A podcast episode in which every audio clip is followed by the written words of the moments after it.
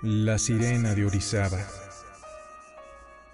En la misteriosa ciudad de Orizaba, entre las leyendas y mitos que los ancianos susurran en las frías noches, se encuentran la historia del hombre y la sirena de Orizaba. Hace muchos años, un joven lugareño conocido por su valentía solía caminar todas las noches por la orilla de la laguna. Una de esas noches, mientras la luna reflejaba su resplandor sobre el agua, vio emergir de la profundidad a una hermosa mujer con una deslumbrante melena negra. Aunque su belleza era indiscutible, en lugar de piernas, tenía una brillante y escamada cola de pez. Quedó hipnotizado, pues jamás había visto criatura tan cautivadora. Ella, con una voz dulce, le pidió que la tomara a cuestas y la llevara a la iglesia de Santa Gertrudis le explicó que había sido maldecida y solo al entrar en el sagrado recinto podría liberarse y volver a su forma original.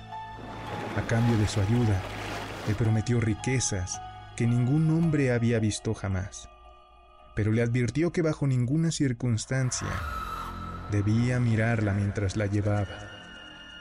Emocionado por la promesa de riqueza, pero también conmovido por su historia, el hombre la envolvió en su manto y comenzó a caminar con determinación hacia la iglesia.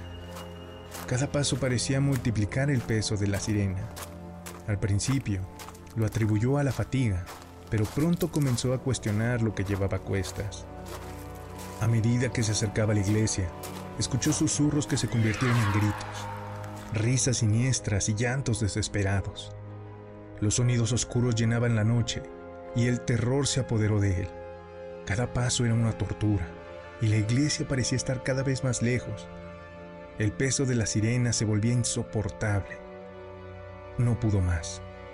A pocos metros de la iglesia, la curiosidad y el miedo lo superaron. Giró su cabeza lentamente y para su horror, la hermosa sirena se había transformado en una criatura deforme, con ojos vacíos y piel desgarrada. Asustado, la lanzó al suelo y corrió hacia la iglesia. Llegó de milagro solo para contarle al padre lo que acababa de suceder. Días después, falleció entre fiebres y delirios. Sus familiares encontraron su cuerpo sin vida, con una expresión de terror en su rostro. Desde entonces se dice que la sirena aparece una vez al año, buscando a alguien que la libere. Muchos han intentado, atraídos por la promesa de riqueza, pero ninguno ha logrado resistir la tentación de mirarla. Y aquellos que no regresan son un recordatorio sombrío de la maldición que aún persiste en las aguas de la laguna de Orizaba.